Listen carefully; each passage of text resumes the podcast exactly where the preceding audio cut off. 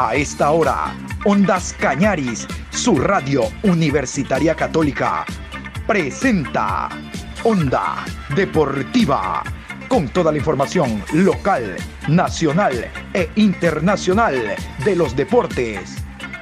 Comenzamos.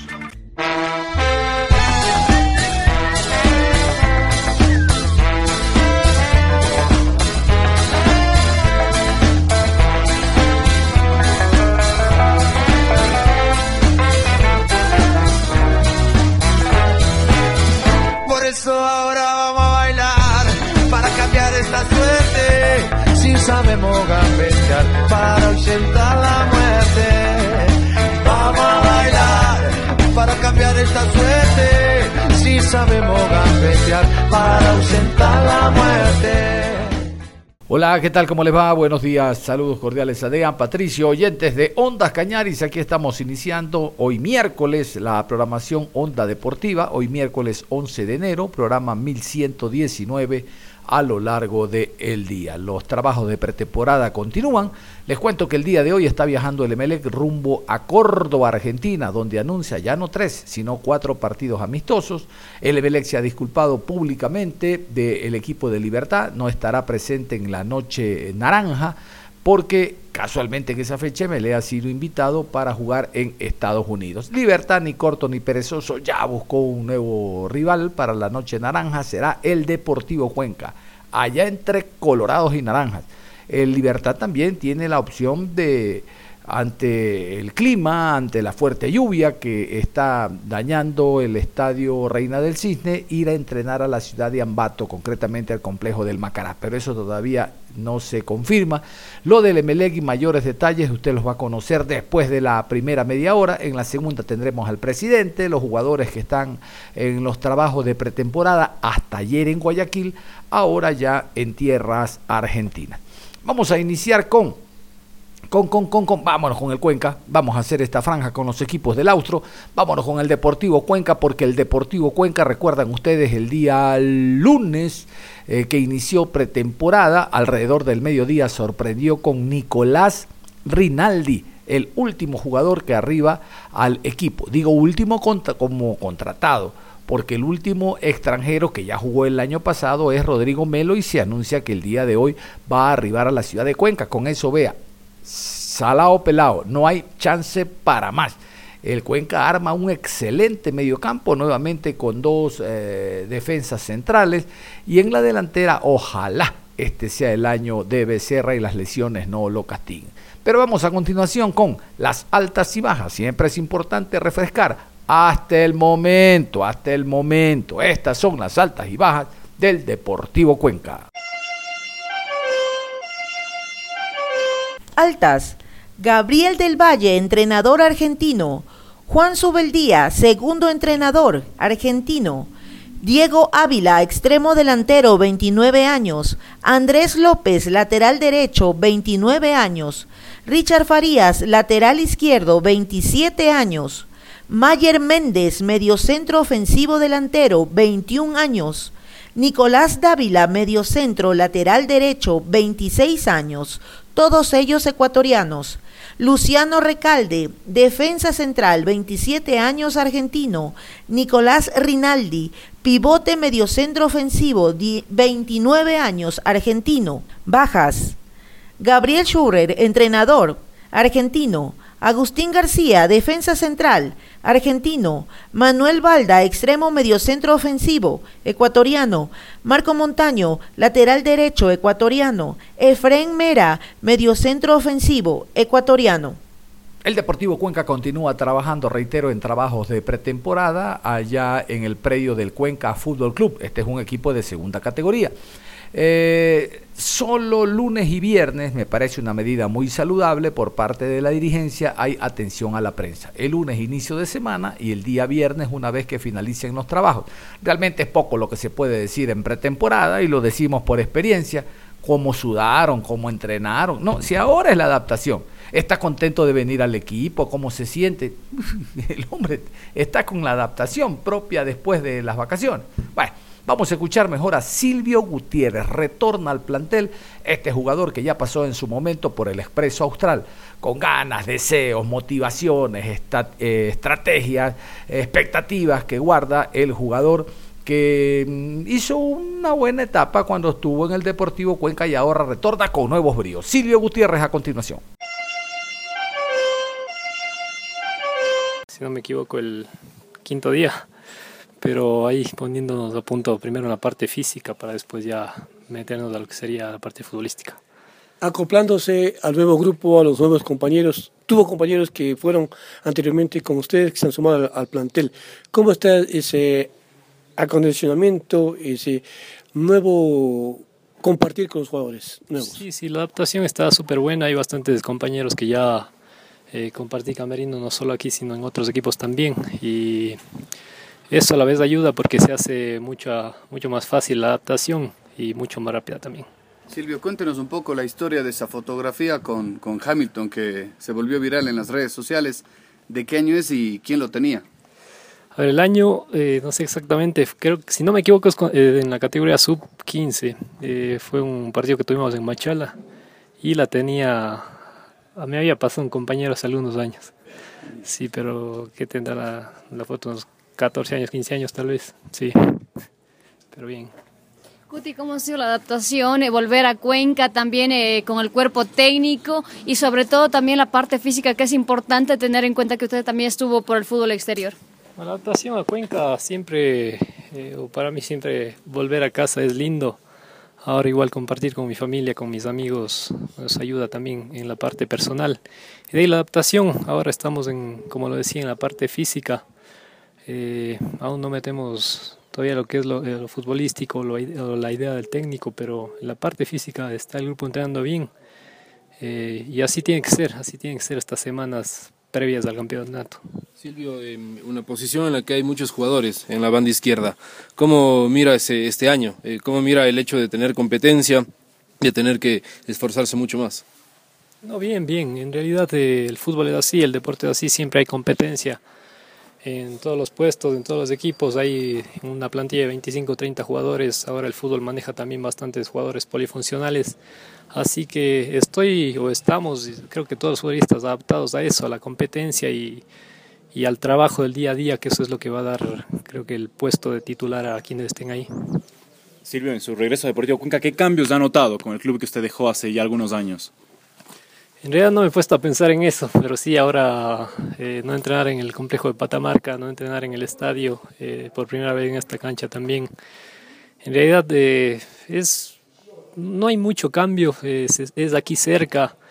Hay equipos que por ahí, cuando estaba en Quito, tenía que viajar 40 minutos, una hora y eh, tener aquí Tarqui también solo para nosotros es un gran paso para el club. Claro, no ha tenido problema con el frío. ¿Cómo está la cancha? Eh, la cancha, falta, falta un poco para que esté al 100%. Eh, el frío, por suerte, no nos ha tocado días tan fríos, pero a eso de las 9, 10 de la mañana ya se abre un poco más. Al principio sí, a lo que llegamos es un poquito frío, pero no, no hay de qué preocuparse. Igual en Armenia entraba abajo menos 10 grados, así que podría estar muy adaptado. Esto quiere decir que la experiencia que usted ha recopilado durante su carrera deportiva le va a servir de mucho para compartir con la gente joven que llega, porque siempre es importante dialogar, conversar, ser compañeros dentro y fuera del campo de juego. Sí, sí, exacto. Así como yo he aprendido a lo largo de mi carrera de compañeros grandes con experiencia, creo que también, eh, bueno, aprendemos de todos, de los grandes, de los pequeños, cada quien tiene una cosa que sacar y el grupo es bueno y estamos ahí todos para darnos una mano, grandes a pequeños, al que sea.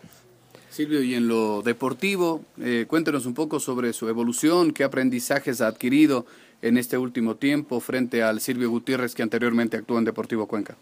creo que los partidos mismos que he jugado van dando la experiencia al futbolista.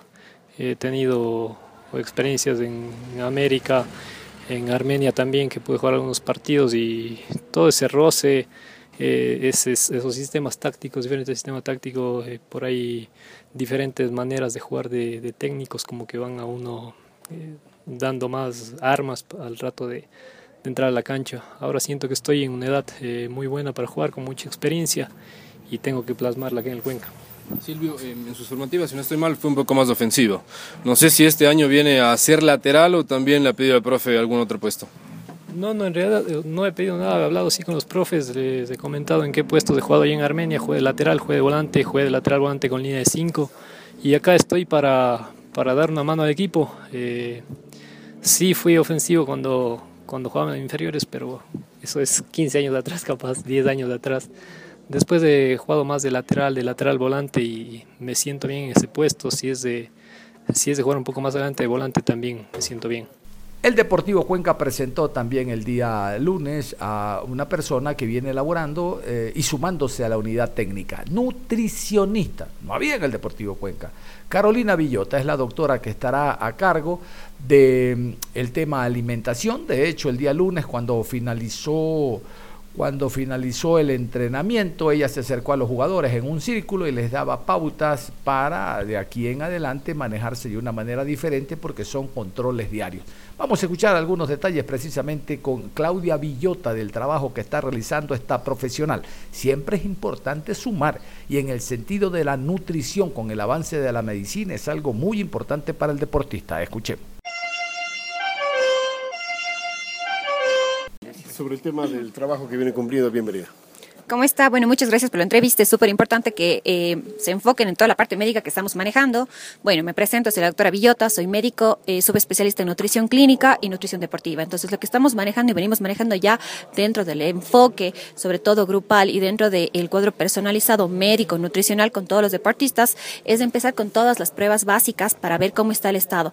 Dentro de la parte nutricional, eh, nos vamos a enfocar primero en generalizar eh, fichas médicas para cada uno de los deportistas, luego empezar con qué suplementación, suplementación básica, eh, basado siempre en las reglas de la Comebol, sí, con lo que vamos a empezar, y también obviamente hidratación. Hoy hemos hecho una prueba de hidratación que es súper importante para ver la pérdida de líquido que tiene cada uno de nuestros jugadores. ¿Por qué es importante esto? Es importante porque por, suplementación de electrolitos, porque las lesiones vienen obviamente por falta de hidratación. Tenemos deportistas que piden alrededor de 1 a 2 kilos según la hidratación que se hace. Se hace una prueba de hidratación previa y posterior al, al entrenamiento. Obviamente hay que ver tipos de entrenamiento, hay que ver posiciones. Según la posición se pierde líquido, se pierde electrolitos y calorías. Y esto hay que reponer. Suplementación proteica, suplementación. Ahora que estamos eh, manejando dobles jornadas, hay que suplementar y obviamente eh, cumplir. Eh, ¿Para qué? Para evitar pérdida de masa muscular, pérdida calórica y obviamente lesiones posteriores. Sobre el trabajo que vienen a hacer ahora los jugadores, luego de una para larga del campeonato, ¿habrá la valoración sobre pesos de cada uno de los jugadores para recomendar alimentación? Unos tendrán que bajar, otros tendrán que subir. ¿Cómo está planificado este caso? Claro que sí. Como les comentaba, tenemos que personalizar. Cada uno tiene una diferente ficha médica, médica, nutricional, obviamente médica con el cuerpo técnico, eh, médico y con el, eh, la parte médica nutricional hacemos una valoración tanto de porcentaje de grasa, porcentaje de músculo y porcentaje de grasa visceral antes de que los deportistas empecemos ya a manejarnos. Según esto hacemos una, un tipo, como decía, eh, personalizada de dieta de cada uno según el desgaste calórico. No todas las posiciones, no es lo mismo un arquero que un delantero, el desgaste calórico. Entonces, según esto, vamos haciendo personalizado, vamos a reponer, obviamente, esto de las vacaciones, obviamente algunos porcentajes de grasa suben, porcentajes de masa muscular bajan. Hay otros deportistas que se han mantenido correctamente, que hemos eh, eh, empezado ya con la temporada anterior, que han entendido y han comprendido súper bien cómo es el manejo nutricional de un, de un profesional, obviamente de un jugador profesional. Doctora, con respecto a esto, ¿usted va a trabajar sola o viene acompañado con algún tema de equipo para complementarse? Claro que sí. Bueno, trabajo yo obviamente con mi asistente. Sí, ella estamos pendientes todo el tiempo, estamos eh, visualizando, vamos a estar más enfocados, ver en cancha cómo es el manejo. Me pongo, pongo un ejemplo súper claro. Si vemos a alguno de los jugadores que tiene ya una posición álgica, una posición de desgaste, reponer obviamente calorías. Tenemos el cuerpo médico, el doctor Cristian Andrade, tenemos la parte de fisioterapia, y que estamos enfocados ya de la parte grupal. Hacemos reuniones semana a semana, vemos y nos reunimos, vemos en quién tenemos que enfocarnos más y con esto obviamente reponer todo eh, tipo de rama que tengamos, ¿sí? Doctor, una pregunta puntual. Eh, decía Coco Verdugo, están desde noviembre. ¿Cómo está el trabajo con Jefferson Bernaza? Básicamente con él tras la cirugía que tuvo. Él ya estuvo con nutricionista el año anterior. ¿Cómo viene la evolución de él? Bueno, con Jefferson y todos los deportes que hemos tenido algunas lesiones que manejamos, sobre todo reposición de porcentajes de grasa y, obviamente reposición de masa muscular. ¿Por qué? Porque obviamente la parada no es lo mismo entrenar como entrenan los demás. Él está una, en un entrenamiento mucho más suave, mucho más ligero, donde tenemos que reponer, obviamente con la parte nutricional, que es la más importante. ¿Por qué? Porque una de las causas de las lesiones muchas veces es el peso. Entonces tenemos que hacer que se reponga esta masa muscular. ¿Para qué? Para ayudar a que su músculo, tanto de su lesión, se reponga correctamente y obviamente empiece a manejarse mejor. Carolina, lo vimos al final de la práctica conversando con todos los jugadores. No sé si nos puede contar qué es lo que les pidió o qué es lo que estuvieron conversando. ¿Qué hacemos? Siempre empezamos, obviamente, comentando qué es el trabajo que vamos a hacer. Muchas veces hacemos trabajo sorpresa. ¿Por qué? Para evitar que ellos un poco, eh, como que en su vida cotidiana, ellos estén preparados porque son profesionales. Y lo primero que se hizo explicarles qué es lo que vamos a hacer, la prueba de hidratación. Al final les dije y que repongan la prueba de hidratación. Una de las cosas es el color de la orina, una parte un poco em, general, como para que ellos puedan darse cuenta cómo está su hidratación. Pero, obviamente, ahora reponemos con cada uno, vemos el peso que se perdió y decimos, a ver, cada uno puntualmente cuánto líquido tenemos que reponer en cada uno de nuestros entrenamientos y obviamente cuando ya tengamos los 90 minutos de juego en la cancha. Doctora, yo sé que cada deportista tiene una manera distinta de respuesta a cada uno de los tratamientos y demás. Sin embargo, desde su experiencia, ¿en qué porcentaje se aumenta el nivel, el rendimiento de un deportista cuando maneja una disciplina tremenda en lo que consume?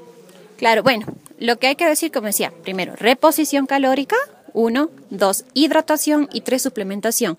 A veces pensamos que la suplementación es la base, ¿no? En realidad no, la suplementación solo es la punta del iceberg de un deportista. La, eh, obviamente el descanso también está incluido, pero la nutrición equilibrada y la hidratación, con eso podemos tener un rendimiento correcto de todos los deportistas según la posición que eh, tengan, ¿no? Todos son diferentes. No puedo eh, reponer 2.000 calorías a un arquero que por lo general desgasta menos, ¿no? Entonces, en, esta, en esto nos basamos, la posición, Obviamente la edad también es importante, porcentajes de grasa, porcentaje de músculo, porcentaje de grasa visceral. Hacemos un conjunto, un análisis completo médico-nutricional, más los exámenes que vamos a realizar ahora en esta semana y con esto obviamente la reposición de cada uno de los deportistas es diferente. ¿Y el porcentaje de repotenciación en el rendimiento de ellos cuando manejan bien este régimen? 80, 90%, casi 100%. Cuando uno, un deportista que se basa en la parte nutricional, eh, vemos cómo empieza a mejorar. Aquel que tiene mala alimentación, que no repone, eh, no es un deportista profesional. Ahora que estamos ya manejando en conjunto de una parte global con todo el cuerpo médico nutricional, que esa es la idea, empezar ya a tratar eh, de manera profesional cada una de sus dietas, ¿no? de, su, de su alimentación. ¿Habrá comunicación con las esposas de los jugadores, aquellos que son casados, para recomendación de lo que es la alimentación, porque muchas de las veces se dice que el ejercicio eh, físico eh, invisible ayuda también al deportista a recuperarse. Claro que sí, bueno, la comunicación y la familia es la base fundamental para cualquier proceso eh, nutricional con todos los deportistas. ¿Por qué? Porque quien maneja la alimentación muchas veces son sus esposas, a veces son quien les ayuda, tal vez a veces algunos la mamá, tal vez la que esté ayudándoles con la alimentación. Entonces sí, obviamente se hace consulta y se comunica o acuden a la consulta que tenemos todas las semanas, tenemos controles con uno, con cada uno de ellos y obviamente acude quien nos ayuda con la alimentación. Les decía, el otro equipo del Austro es el Gualaceo Sporting Club. Gualaceo comenzó sus trabajos el día de ayer, después de las 9 de la mañana, en el estadio Gerardo León Pozo. Va a trabajar en Paute, va a trabajar acá, también en Azogues, en el Jorge Andrade Cantos, alrededor de 10, 15 días de manera intensa. Eh, trabajarán de la mano del profesor eh, Vanegas, de su hermano Roberto Vanegas también eh, a ver, contarles que va a haber una concentración para que los jugadores logren no solo readaptarse al tema físico, ustedes saben, la primera semana hay la adaptación al tema físico, la planificación, el tema de las cargas que van de menos a más, sino también para, como les gusta acá, socializar, que conversen entre los jugadores, que practiquen eh, cosas lúdicas, que, que, se integren en un eh, almuerzo, cena, eh, compartiendo el día a día. Eso también forma parte de la concentración y de la unión que debe existir en un equipo. Vamos a continuación con la nómina. Estos son los jugadores que comenzaron a trabajar desde el día de ayer, nueve horas, en el Gerardo León Pozo. Gualaceo.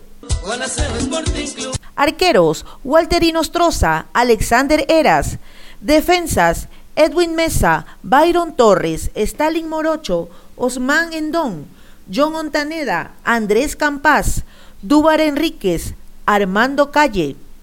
Volantes, Thomson Minda, Jorge Góngora, John Medina, Federico Flores, Jesús Preciado, Henry Pata, Andrés Angulo, Joaquín Vergés, Cristian Sención.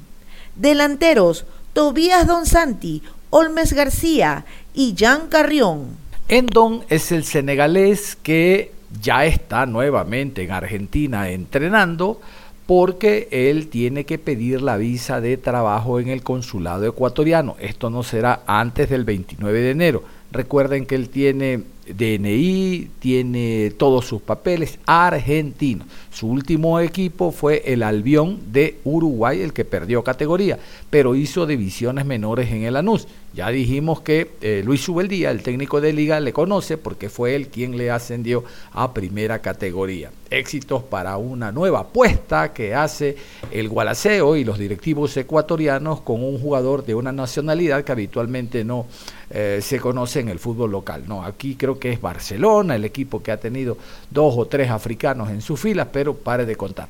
Vamos a continuación con las bajas. Esto ya está sacramentado y jurado. Estas son las bajas, los que no continúan en Gualaceo para esta temporada. Entérese. Ángelo Mina, pivote, 23 años, ecuatoriano, jugará en Aucas. Diego Ávila, extremo delantero, 29 años, ecuatoriano, fichó por el Deportivo Cuenca.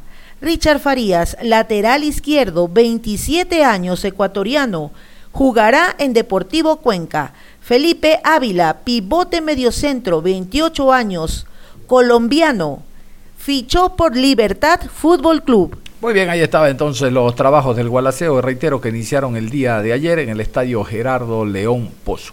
Vamos a irnos a la pausa y al regresar estaremos hablando del Club Sport Emelec, los trabajos de pretemporada. Emelec es el primer equipo que viaja a hacer pretemporada a diferencia de Aucas que está jugando partidos amistosos en Perú, el último lo tiene mañana, y Barcelona que viaja la próxima semana a Estados Unidos, MLE a Córdoba, Argentina. Todo eso eh, y más palabras del presidente y jugadores después de la pausa. Enseguida volvemos con Onda Deportiva. Onda Deportiva. Regresamos con Onda Deportiva. Ya estamos de vuelta en Onda Deportiva. Muy bien, vamos a continuar en la programación Onda Deportiva. Habíamos indicado después de la pausa hablar del club Sport Emelec. Hoy 11 en Emelec está en Argentina, Córdoba. Ya no son tres, se dice que son cuatro partidos que jugará el Emelec de amistosos allá en la República Argentina. Lo cierto es que vamos a continuación con las altas y bajas. Hasta el momento el club Sport Emelec, esto es lo que presenta para la Liga Pro 2023. Hasta el momento, hasta el momento, suena un chileno para ser el octavo extranjero, pero hasta el momento, estos son los jugadores que estarán presentes y los que ya no van en la Liga Pro Betcris. Altas.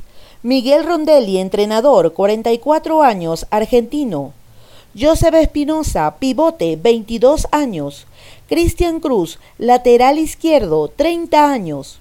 John Jairo Sánchez, extremo derecho izquierdo, 23 años. Miller Bolaños, mediocentro ofensivo, media punta, 32 años. Brian Angulo, delantero centro, 27 años. Gilmar Napa, portero, 19 años. Tommy Chamba, mediocentro ofensivo, 18 años, todos ellos ecuatorianos. Caín Fara, lateral derecho, 28 años, argentino. Samuel Sosa, extremo interior izquierdo, 23 años, venezolano. Carlos Villalba, mediocentro pivote, 24 años, argentino. Bajas. Ismael Rescalvo, entrenador, Sebastián Rodríguez, mediocentro pivote, Mauro Quiroga, delantero centro, Bruno Pitón, lateral izquierdo, Jason Chalá, extremo derecho izquierdo, Eddie Guevara, defensa central, Jordi Ortiz, portero, Marlon Mejía, defensa central. Perfecto, ya están entonces las altas y bajas. Vamos a escuchar a continuación al presidente, al ingeniero José Pileggi. Les adelanto, MLE ya no va a jugar la noche colorada la noche naranja, ¿se acuerdan? No es colorada, la noche naranja. MLE ya no va a jugar con el Libertad porque en esa fecha casualmente MLE ha sido invitado para jugar en, en Estados Unidos.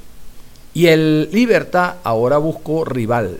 Aquí está, el Deportivo Cuenca enfrentará al equipo de Libertad en la ciudad de Loja. Este es un dato que varió y cambió totalmente la planificación que tenía el Libertad. Por eso las disculpas públicas del ingeniero Pileggi ante los principales o el principal del equipo de Libertad. Vamos a, a continuación casualmente escuchar a Pileggi con las novedades del club Sport Emelec. Bueno, estamos eh, con todo un plan desarrollado con esta nueva dirigencia al frente del Club Sport Emelec, enfocado sobre todo en un nuevo proyecto eh, futbolístico. Eh, como usted conocerá por los medios de prensa, el club ha contratado en, las últimas semanas, el último mes, cerca de 11 nuevos este, jugadores para el club en diferentes posiciones eh, em, nos ha tomado algún tiempo la negociación de los mismos. A, ellos se suma una plantilla de, dos jugadores eh, que vienen también de las formativas del club, eh, que me tocó dirigir los últimos dos años, que son una promesa para el fútbol del Emelec y para el fútbol ecuatoriano.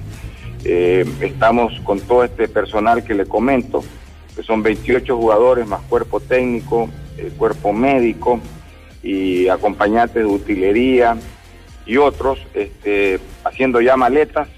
Para el día 11, eh, viajar a la ciudad de Córdoba, Argentina, para hacer toda nuestra pretemporada. Eh, con miras a todo lo que significan los torneos en los que tenemos que participar el año 2023 y con los cuales, eh, torneos en los cuales tenemos muy buenas aspiraciones para, para llegar a las posiciones estelares las, tentaciones son grandes en esto porque existen muchas propuestas de jugadores. Ya tener 11 nuevos jugadores en la plantilla más dos de formativas, que estamos hablando 13, es un número inusual en el fútbol ecuatoriano. Estamos hablando prácticamente de un nuevo equipo. Este, hay las posibilidades de unas nuevas contrataciones, estamos analizándolas, pero no hemos tomado decisiones al respecto.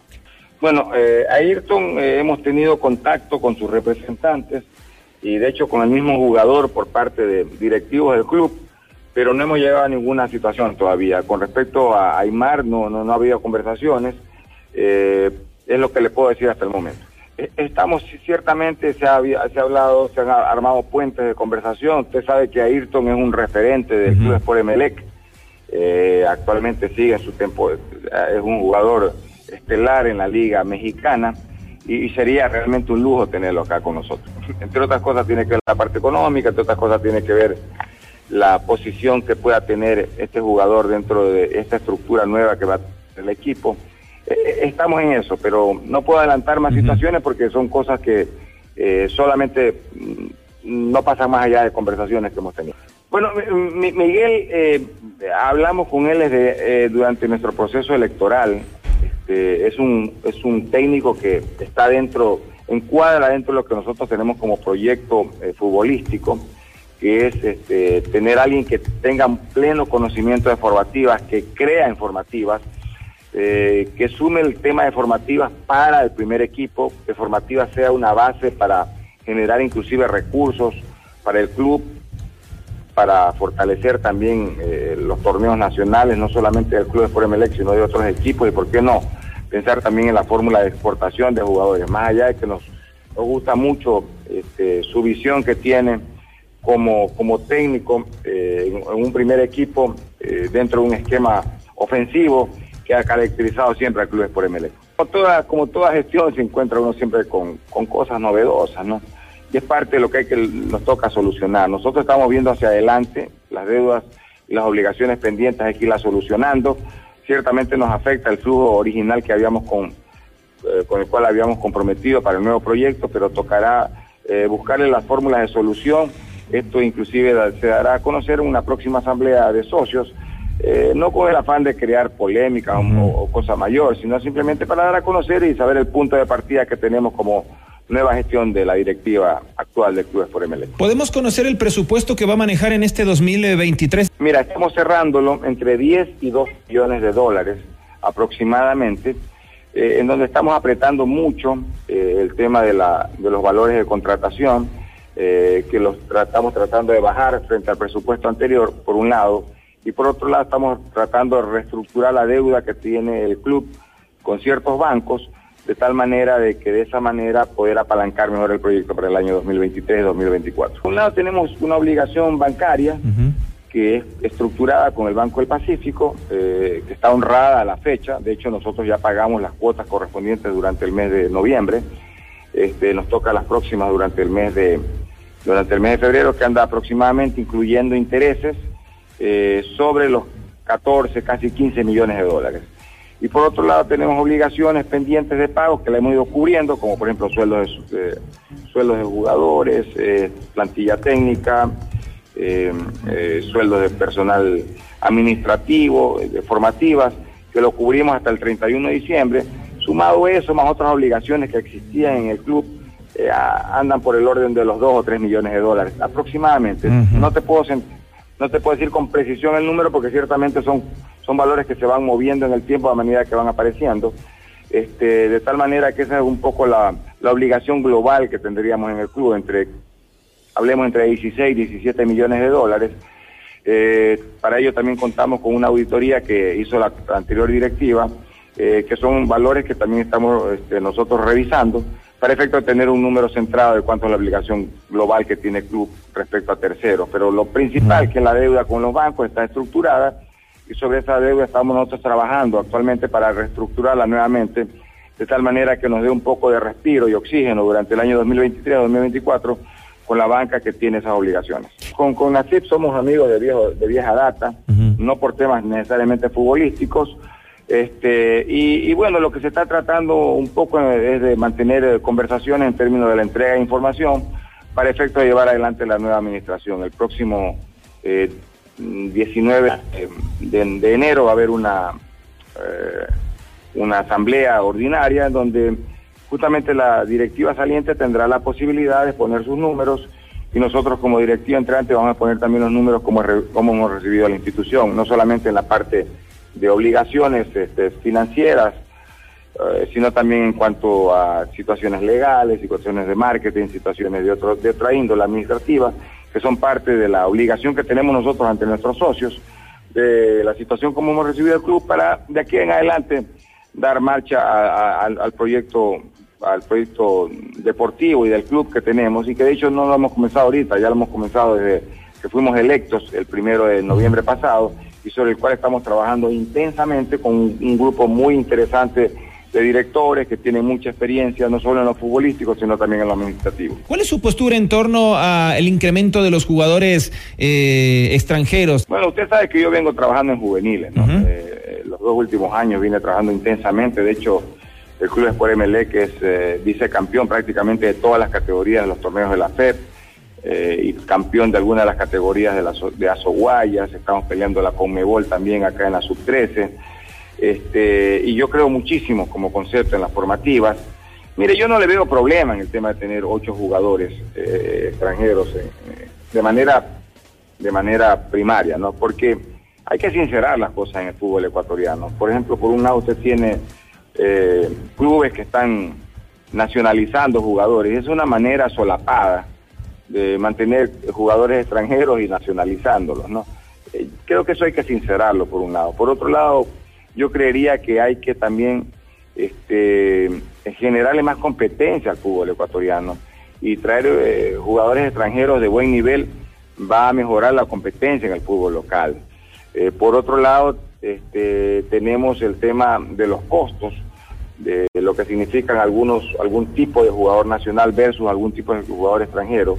Eh, y yo creo que este, este esquema general de competencia, eh, tanto en la calidad cuanto en los costos, eh, va a generar mejoras en el, en el fútbol nacional. Nosotros no, no necesariamente apostamos como club a los ocho jugadores como concepto, pero no nos negamos a que pueden haber equipos que puedan en ello buscarle una solución a, formar una buena plantilla y tener jugadores competitivos y a buen costo. Creo que eso, eso es un cuco que no nos debe asustar en realidad. Más bien lo que deberíamos precautelar es de que el espectáculo sea de buena calidad para que la gente vaya a los estadios, llene los estadios, aporte a sus respectivos clubes. Eso no tiene que asustarnos a nosotros, más bien tiene que, tenemos que favorecerlos, porque el espectáculo justamente es lo que le da vida al fútbol.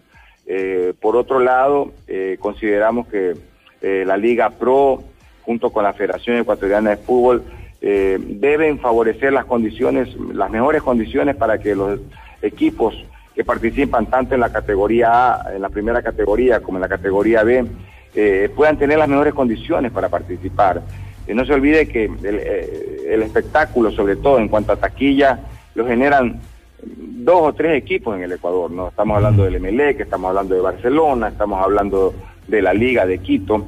Eh, y, y lo que habría que tratar es de que todos los equipos a nivel nacional llenen sus estadios, para que la gente vaya a los estadios, aporte con su taquilla, para que los equipos puedan tener una buena supervivencia a través de la taquilla, que los hinchas de los diferentes equipos se conviertan en socios y aporten para que los equipos tengan un respiro en la parte financiera. De hecho, nosotros, como usted lo habrá visto en redes, ya lanzamos una campaña intensa en socios la semana pasada, justamente para convertir a los hinchas en socios y que se conviertan eh, en, aportantes eh, y de esa manera generar fidelidad y compromiso con el equipo.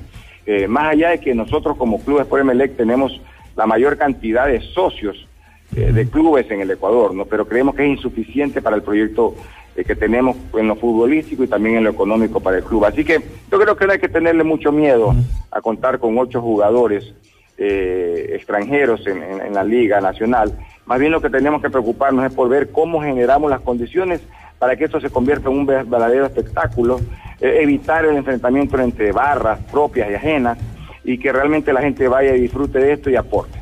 Es el turno de José Francisco Ceballos, jugador que eh, no tuvo un buen año el anterior, altos y bajos, bastante lagunero, pero en todo caso ahora el MLE con otro nivel futbolístico, con jugadores que marcan un antecedente, un pasado azul como Miguel Bolaños, el Cuco Angulo, de seguro que el jugador José Ceballos va a incrementar su juego. Yo siempre apelo al año más de experiencia y que se conoce más la plantilla entre ellos. Independientemente que Rondelli ya en su momento conversó con los muchachos y le dijo el plan de trabajo y lo que quiere en cada compromiso.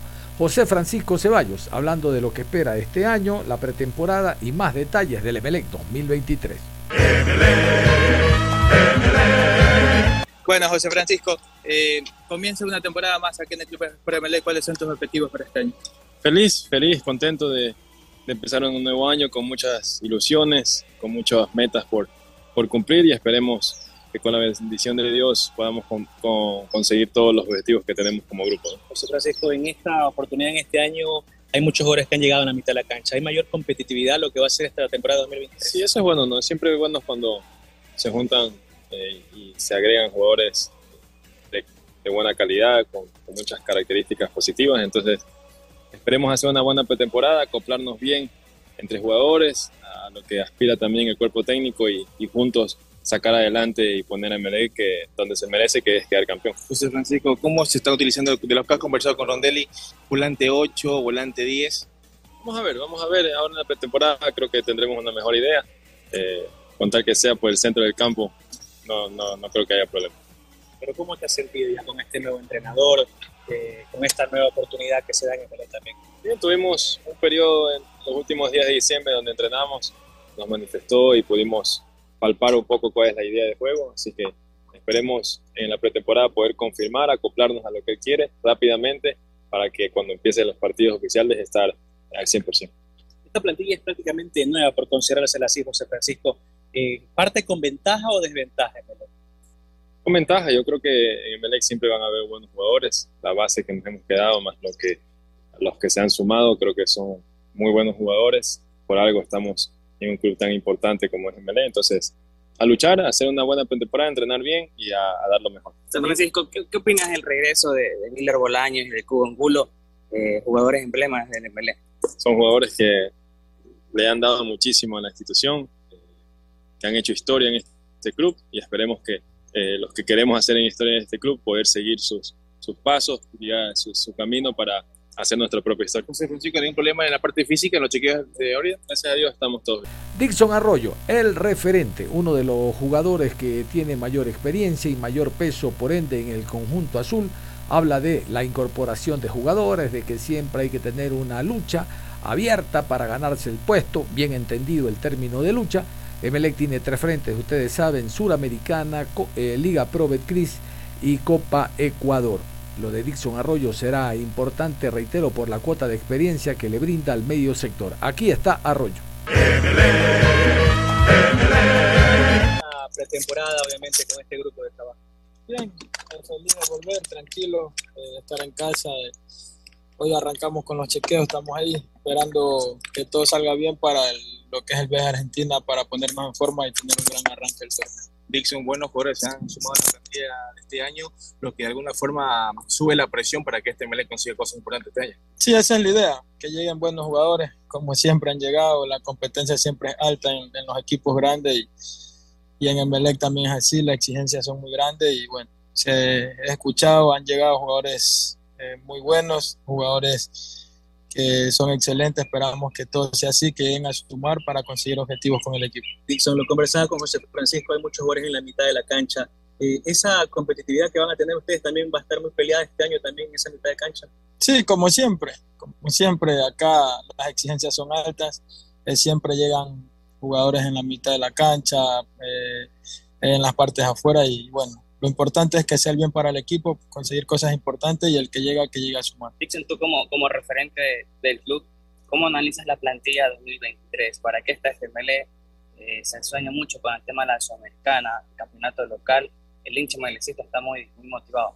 Sí, la idea es esa, y la idea ha sido siempre eso, conseguir cosas importantes. Eh, es lo que queremos, eh, ¿por qué no darle un título internacional al, club? Es lo que queremos, esperemos que, como lo dije, los que llegan vean a aportar, vean a hacer las cosas bien y bueno, la competencia y, ya las decisiones las tomará el cuerpo técnico como para, para poner a ver eh, a quién juega y, y bueno, lo importante es que sea conseguir cosas importantes para él. Dixon, hablando del cuerpo técnico, ¿cómo ha sido estos últimos días de diciembre? ¿no? tuvieron para adaptarse un poquito, conocer la idea futbolística que tiene el profe Rondel?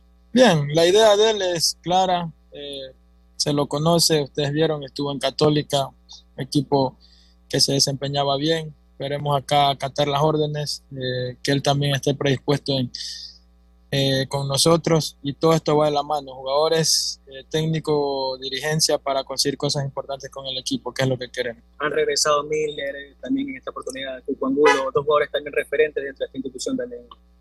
Sí, es importante, como te digo, mientras lleguen a sumar es importante, son grandes jugadores, son referentes, han quedado campeón acá con el equipo y bueno, qué, alegría que nos vengan a dar esa mano para conseguir los logros que queremos. Sobre los juveniles, Coyaguazo y Ibahui, que le están dando la oportunidad de jugar en primera, ¿cómo acoplar a los chicos tú como referente? Bien, eh, acoplarlos, eh, darle ese apoyo. Eh, se les habló, les he hablado que no es fácil estar en primera, que luchen, que trabajen. Lo importante es mantenerse y bueno, esperemos que, les vaya bien y con el apoyo de nosotros, los referentes, que se sientan cómodos, se sientan tranquilos y esperar de ellos un gran desempeño para lo que es el equipo. Y vamos a hablar ahora de los juveniles, porque el Emelec apuesta a los juveniles eh, también para esta temporada. Por ejemplo, eh, recuerdan que Napa y Tommy Chamba llegaron del conjunto de Lorense. En los entrenamientos no está Napa porque está concentrado con la selección sub-20, sí Tommy Chamba un volante que dice que mm, a su corta edad tiene mucha experiencia por que jugó la Copa, la Copa Libertadores Sub-20 con el Orense en enero del año anterior, recordarán ustedes. Jugador joven que espera, como van a escucharlo a él, él es una esponja y espera receptar toda la experiencia que hay en el medio campo del Emelec, sobre todo del jugador Dixon Arroyo que tiene igual posición que él. Escuchemos a Tommy Chamba, jugador orense, contratado por el Emelec. Eh, la verdad muy bien, eh, ha salido todo como lo tenía pensado, eh, todas, todas las cosas están bien, pues nada, ya nos dieron la bienvenida. Tommy, ¿cómo te sientes esta oportunidad en Emelec? Seguramente intentando dar todo lo mejor de sí para quedarte en Emelec. Sí, obvio, voy a hacer una buena pretemporada, a prepararme al máximo para el campeonato nacional que, que se viene a hacer un buen papel. Tommy, ¿cómo ha sido ya este interés ya participar con, con jugadores como Miller, con como el Cuco Angulo. ¿Cómo ha estado esa experiencia para ti también? No, muy experiencia, ahorita soy una esponja, tengo que acoger todo, eh, ganar la experiencia que tienen ellos y aprender mucho de cada uno de ellos, ¿no? ¿Cómo te sientes en lo personal sabiendo de que llegas con la confianza principal de la dirigencia y luego por parte del cuerpo técnico pedido de ellos? Eh, me siento con mucha responsabilidad eh, de prepararme cada, cada día más, eh, saber que estoy en un club grande y pues nada, dar lo mejor de mí. ¿Cómo- ¿cómo te sientes mejor en la cancha? ¿Como enganche, volante por izquierda, por derecha? Eh, mi puesto natural es de media punta, de enganche, pero no tengo ningún problema en jugar en, en todo el frente de ataque. Tommy, expectativa para este año 2023. Eh, salir campeón con MLE eh, y jugar los, los mayores partidos posibles. Tommy, contento también por Gilmar Napa, que también es tu, fue tu compañero en el Orense, sigue siendo tu compañero acá y que hoy fue convocado a la Sudamericana también. Sí, muy contento por él, porque va a ir al Sudamericano Sub-20 y pues nada, este, me toca esperarlo aquí. Vamos con otro de los jugadores juveniles que fue ascendido. Este sí ascendido. Pertenece al club Sport Emelec. Diogo Bagui. Sí, sí, es el hijo de Oscar Bagui. Y nos cuentan desde Guayaquil que no solo porque Oscar Bagui forma parte de la unidad técnica, por la experiencia que tiene como lateral izquierdo y el grado de ascendencia que tiene en este grupo, reitero, la experiencia siempre es importante. Dicen que Diogo Bagui ha hecho paso a paso desde los ocho años todas las inferiores en Emelec y tiene un nivel muy bueno. Él puede jugar de volante mixto, de enganche, incluso un poco más retrasado, pero siempre por la zona central del medio campo, a diferencia de su padre que se corría por una banda como lateral. Diogo Bagui, reitero, nos indican que tiene méritos, méritos propios para estar al momento compartiendo la pretemporada del club Sport Emelec allá en Córdoba, Argentina. Escuchemos a este joven elemento que, según nos cuentan, puede ser una de las revelaciones del campeonato, claro, en la medida en que tenga las posibilidades de actuar y él las aproveche. Diogo Bagui. diferente, es más de lo que imaginé y es un sentimiento muy bonito estar aquí. Con... Diogo, ¿qué es lo que has podido recoger de información en cuanto a tus nuevos compañeros, este cambio obviamente de las formativas allá al equipo principal? No, realmente el, el comportamiento es el mismo, somos compañeros, eh, por más que ellos sean mayores que yo o eh, tengan mucho más tiempo en el club, seguimos siendo compañeros, así que la relación entre nosotros está todo bien, no hay problema en eso. ¿cómo, cómo, cómo tomó, primero en lo personal, eh, el ascenso a primera y segundo, tu papá siendo un referente del club, esta noticia a la interna familiar, cómo se la tomó? La verdad, eh, yo me sentí muy contento cuando me enteré que eh, el profesor Rondelli me, me necesitó acá, que él me llamó para entrenar con ellos, para estar en equipo de primera y la alegría que pudo haber significado para mi familia, para mi padre como referente que ha estado ahí tantos años, es algo que de verdad me conmueve. Por supuesto que sí. ¿qué es lo que referencia obviamente para la gente que no te conoce?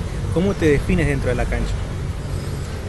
Mm, Dentro de la cancha siempre intento ser líder, ser un buen compañero y sobre todo ser un buen capitán. ¿En la posición? Posición. sí. Eh, soy central o 5. ¿En cuál te sientes más cómodo?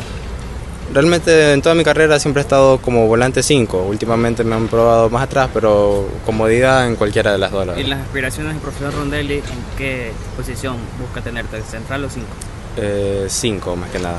Tu referente en la posición de central y en la volante 5, Diego. Bueno, no más.